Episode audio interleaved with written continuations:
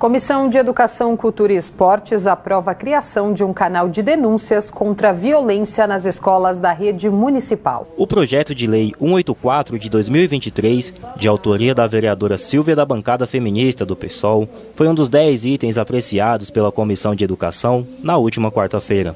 A proposta visa implementar um canal de denúncias direta entre a Guarda Civil Metropolitana e a Secretaria Municipal de Educação. O objetivo do mecanismo é ter uma comunicação unificada e respostas mais rápidas às ocorrências. Outro tópico importante do projeto é a disponibilização de relatórios anuais de registros de ameaças ou casos de ataque a escolas.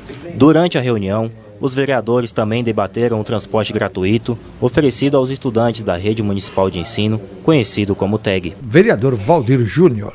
Uma discussão sobre o artigo 22 da Lei Normativa da Secretaria Municipal de Educação, onde hoje a distância entre a residência e a unidade é de um quilômetro e meio do tag convencional. O que a gente passa, que a gente pede é que seja equiparado também com o tag especial, que hoje ele está acima de 4 quilômetros e a gente quer tentar reduzir para que seja da, do mesmo molde do tag convencional, que é de um quilômetro, de um quilômetro e meio entre é, a residência e a unidade escolar. Dentre os itens aprovados durante a 21ª reunião da Comissão de Educação em 2023, também avançou na casa o título de cidadã paulistana, a presidente da OAB São Paulo. Vereadora Edir Salles, presidente da Comissão de Educação.